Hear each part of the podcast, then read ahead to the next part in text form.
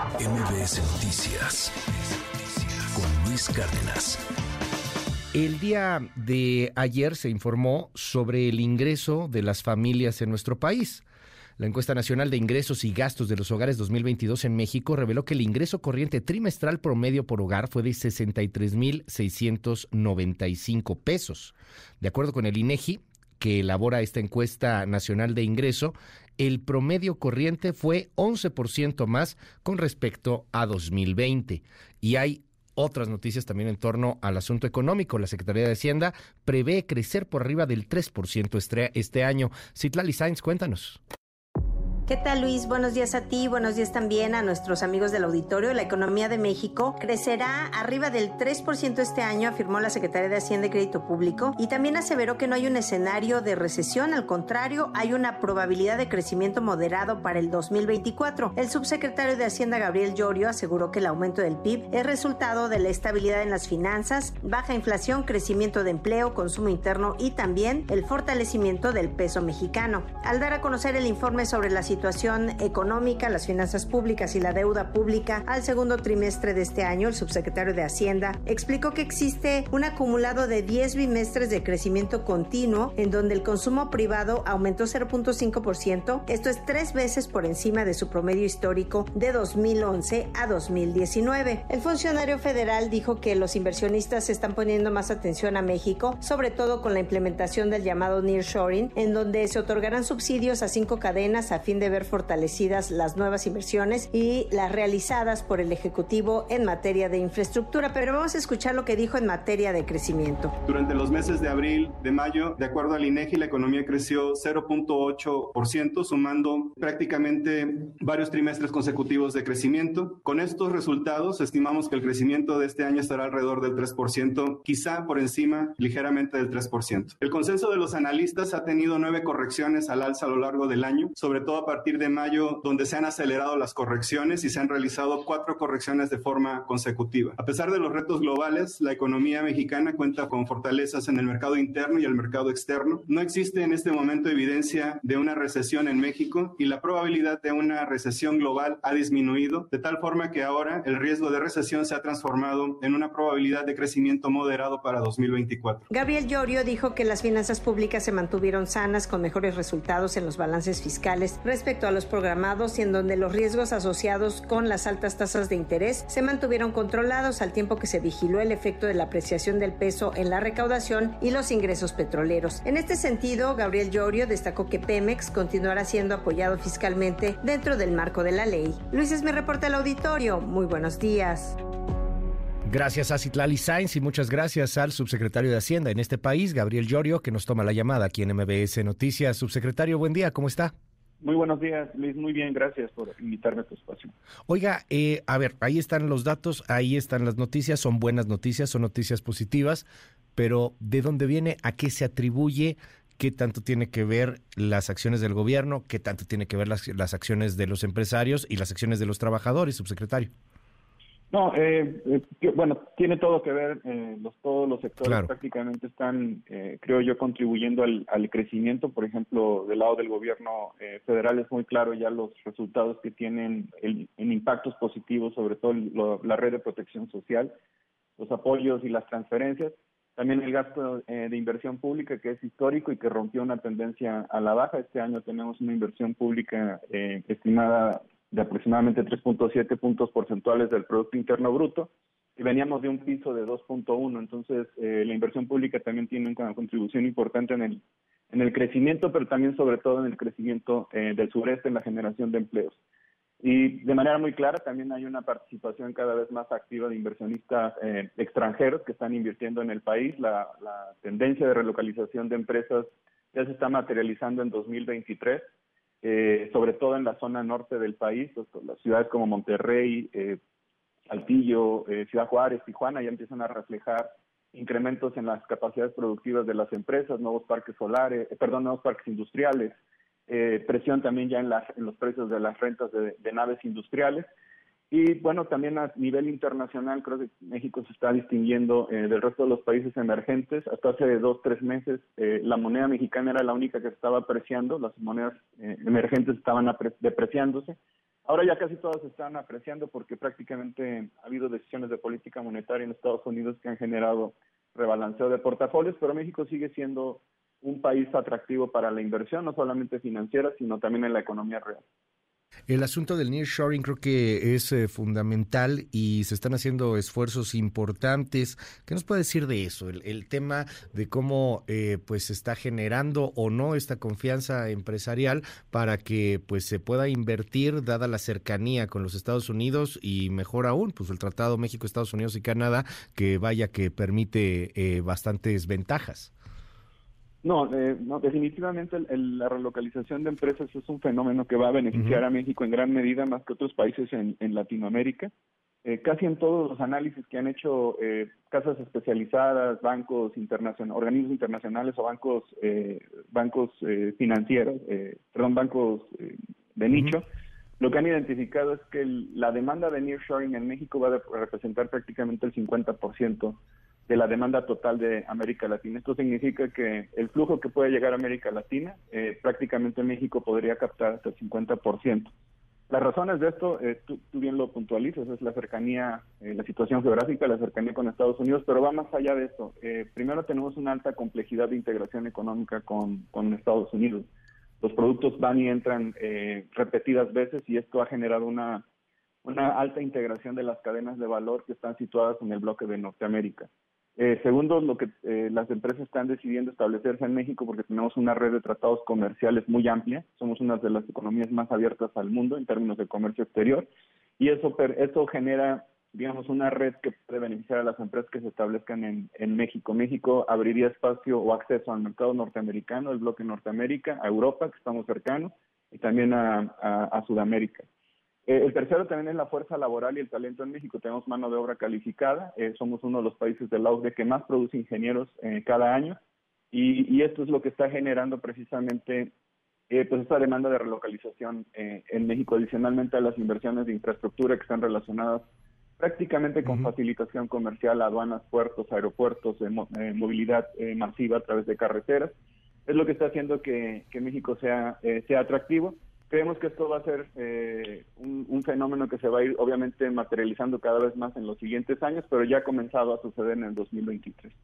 Ahora bien, eh, tenemos estas noticias, estas oportunidades que se están generando, pero por otro lado hay también una enorme informalidad en el país y, bueno, pues esto eh, termina por generar temas en torno a la recaudación, temas en torno a la generación pues de mejores empleos, mejor pagados, con derechos laborales ahí está el esfuerzo que se está tratando de hacer, pero parece de pronto insuficiente, subsecretario, frente a la informalidad que hay en el país y que, pues también hay que decirlo, contribuye a este crecimiento económico, pero pues se queda con eh, falta de derechos y falta de posibilidades laborales dignas.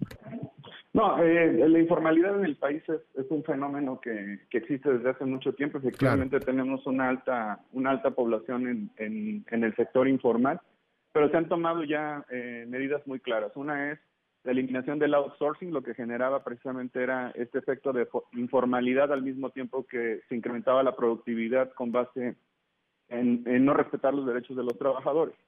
El segundo es, lo que México sí ya ha estado haciendo son reformas laborales muy claras que de hecho están incrementando el empleo en el sector formal. Los registros eh, de empleo en el Instituto Mexicano del Seguro Social han venido incrementándose de manera sostenida tenemos niveles récord, niveles récords de desempleo también. Eh, entonces creo que se está avanzando ya bastante estas reformas que fueron implementadas entre 2020 y 2021 eh, ya comenzaron a dar resultados y si se sigue esta tendencia en la medida en la que seguimos trabajando incrementando los beneficios de la formalidad creo que vamos a poder revertir este este este toda esta situación que estamos viviendo y en general en la América Latina tenemos sectores informales muy altos. Eh, hay, algo que se ha cuestionado particularmente por algunos eh, economistas, por personas especializadas en estos asuntos, y, son los programas sociales que son, insisto, muy dignos, muy necesarios. Uno en particular, el programa de adultos mayores, que ha tenido un incremento, incremento que creo que se justifica. Es un programa universal, un programa muy ambicioso, pero al mismo tiempo, por ello, es un programa extremadamente costoso para el Estado. Hay posibilidades, finanzas sanas para continuarlo durante muchísimo más tiempo. Simplemente corríjame por favor, subsecretario, si me equivoco, pero creo que hay un incremento ya pues considerable a seis mil pesos bimestrales, si no me equivoco, para los adultos mayores. Eh, ¿De qué tamaño es lo que representa en inversión para el Estado? Eh, eh, el, programa de adultos mayores es uno de los programas, eh, yo lo pondría más importantes de esta administración, pero más allá de, la ejecución de política pública, yo creo que es uno de los más de los programas más importantes en términos de sensibilidad humana. La mayor parte de los adultos mayores en el país, y como tú lo dices, con un sector tan informal tan grande, no lograron cotizar en los sistemas de retiro. Y actualmente se enfrentan un, un una situación de vulnerabilidad. las finanzas públicas en este momento, eh, nosotros hemos sido muy responsables para poder ir acomodando estos gastos sin generar una, digamos, una desviación de nuestras finanzas públicas o meterlas en una senda de insostenibilidad. Eh, se ha venido incrementando de manera importante y esto eh, le hemos podido dar cabida, no vemos un problema para, para acomodar este, este gasto social, pero más allá de acomodarlo en las finanzas públicas, y obviamente vamos a actuar con mucha responsabilidad, eh, en el futuro las finanzas públicas eh, van a ir creciendo, se van a ir fortaleciendo y esto eh, y la pirámide poblacional de adultos de adultos mayores ya la hemos, hemos, hecho ya el análisis factorial y lo podemos acomodar. Adicionalmente, yo lo que pondría es que el programa de adultos mayores forma parte también del sistema de, del sistema ya pensionario de la reforma de 2020 que se hizo para incrementar las, contribuciones eh, de los trabajadores y las trabajadoras ya en retiro. Esto lo que significa es que con esto estamos blindando eh, un retiro digno a los trabajadores, pero sobre todo a aquellas personas que no pudieron cotizar en el, en el, en, el sistema de ahorro. Ahora bien, eh, se ha hablado mucho de la universalidad y lo están criticando algunas voces. Pero en general, este es un cambio de política que hizo esta administración. Se hicieron dos. Número uno, las transferencias ya no son eh, condicionadas o etiquetadas. ¿Qué quiere decir esto? Eh, ya no se le obliga a la persona a tener que realizar alguna acción eh, o, estar en, algún programa para poder darle la transferencia, porque esto generaba les, les, quitaba flexibilidad a las personas para tomar decisiones. El segundo fue la universalidad. Estamos en, tratando de construir un estado de bienestar eso lo que significa es que tenemos que reducir la desigualdad y la encuesta eh, ingreso-gasto que publicó hace dos días el INEGI eh, prácticamente nos permite identificar que la desigualdad en México casi cayó casi 10 puntos, eh, 10%, y solo, solamente por efecto de los apoyos gubernamentales y casi 3% tomando en cuenta otros efectos que tuvieron el la creación de empleo, eh, precisamente este, este despliegue de pensiones, eh, los apoyos sociales y también las remesas que están manteniéndose en niveles históricos en, en el país. Entonces los programas sociales creo que están teniendo un resultado muy importante en reducir la desigualdad el Coneval en un par de semanas hará públicas las estimaciones de pobreza. Nosotros corrimos números muy preliminares, no, tenemos la metodología tan de, la tecnología de Coneval, pero esperamos que haya en, la administración una reducción de casi 5.1 eh, millones de personas que salieron de pobreza. creemos que los resultados empiezan a materializar. Permítame cerrar con, con dos temas, subsecretario. Eh, uno, Ayer se dieron a conocer estos datos, los datos de esta encuesta de ingreso en las familias mexicanas. El presidente López Obrador lo, celebró y, bueno, pues a partir de, estos datos dados a conocer, antier, perdón, corrijo, eh, hay, hay temas interesantes. Uno, uno de ellos es, bueno, pues alegrarnos de que ha subido el ingreso después de pandemia, pero también vienen las críticas y muchas en torno a que estamos prácticamente igual de lo que estábamos en 2016, o sea, hace ya pues bastante tiempo y que no ha habido un incremento significativo de 2016 a la fecha. ¿Qué decir sobre este asunto, sobre estos comentarios? en torno al tema, un, un asunto obviamente muy amplio en cuanto al, al tema técnico, muy amplio en cuanto a, a, los asuntos de la polémica, más en estos momentos tan politizados, pero ¿qué nos dice, subsecretario? Sí, eh, este, este, el análisis de pobreza, eso por decirles, implica un análisis cuantitativo que se hace, eh, lo que los estadísticos llaman, o los econometristas, como de corte transversal. ¿no? Se hace un análisis de econométrico de, base de datos en panel, o sea, son series de tiempo también con diferentes variables. Estos son, estas técnicas son, bastante sofisticadas, las hace, eh, las hace, son muy especializados en el Coneval, entonces reducir a una comparación intertemporal entre 2016 y 2022 creo que es, es sobresimplificar el análisis. Yo lo que, le, yo lo que diría, eh, si lo ponemos en el aspecto más técnico de esto, cualquier eh, estudiante de estadística sabe que hay que controlar por eventos que suceden en, en, en el tiempo y uno muy importante fue el impacto de COVID-19 en 2020. Lo sufrió todo el mundo y en el mundo se incrementó la desigualdad y muchas personas cayeron en pobreza. Esto, digamos, este efecto hay que controlarlo cuando se analiza este tipo de encuestas de manera intertemporal.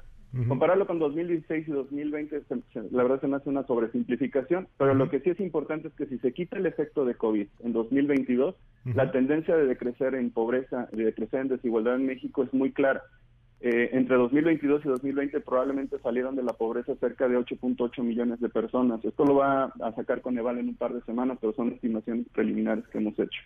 Eh, los ingresos, si bien han subido, aunque estemos en algunos eh, con referencias a, la, a, la, a otros eventos eh, del pasado, prácticamente el impacto de COVID impactó a todo el mundo. hemos hecho comparaciones con otros países y hemos hablado también con nuestras contrapartes.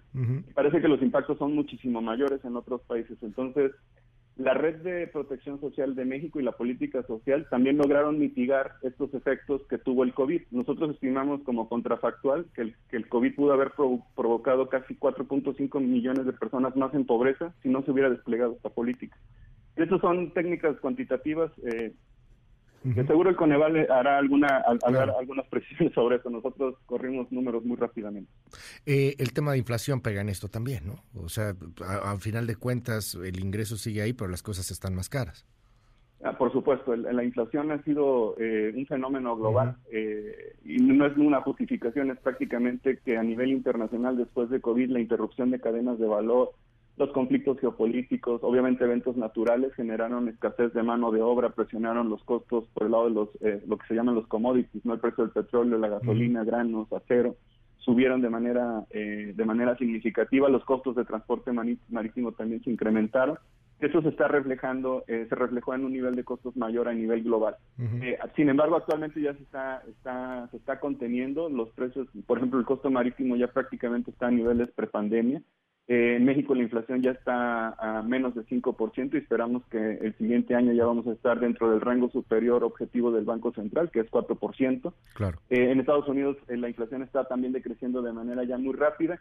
Sin embargo, hay escasez de mano de obra y eso sigue presionando los salarios en algunos países y en México es el caso también.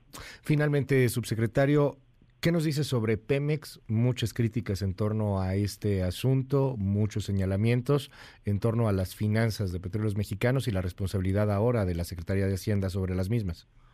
Eh, nosotros siempre hemos sido muy responsables, eh, no solamente con Pemex, sino con las finanzas públicas eh, del sector público. Eso es decir, englobando no solamente al gobierno federal, sino a todas nuestras empresas públicas. La situación de Pemex es, en el 2018 era una empresa que prácticamente la habían utilizado para endeudarse de manera indirecta, es decir, el gobierno federal le cargaba una alta carga tributaria a la empresa, 65% del derecho de utilidad compartida y, y, Pemex tenía que levantar deuda para poder pagar este, este derecho. Esto técnicamente se, es como si hubieran usado deuda subordinada del gobierno federal a través de un colocador que era la empresa y esa no es la finalidad de la empresa. Eh, en esta administración hemos sido muy responsables para estabilizar la producción que venía en una caída drástica. El supuesto ahí era que la inversión privada iba a ser tan rápida que iba a sustituir la producción e inversión de Pemex. Eso no fue el caso. Lo que se generó fue un impasse de inversión en el sector petrolero.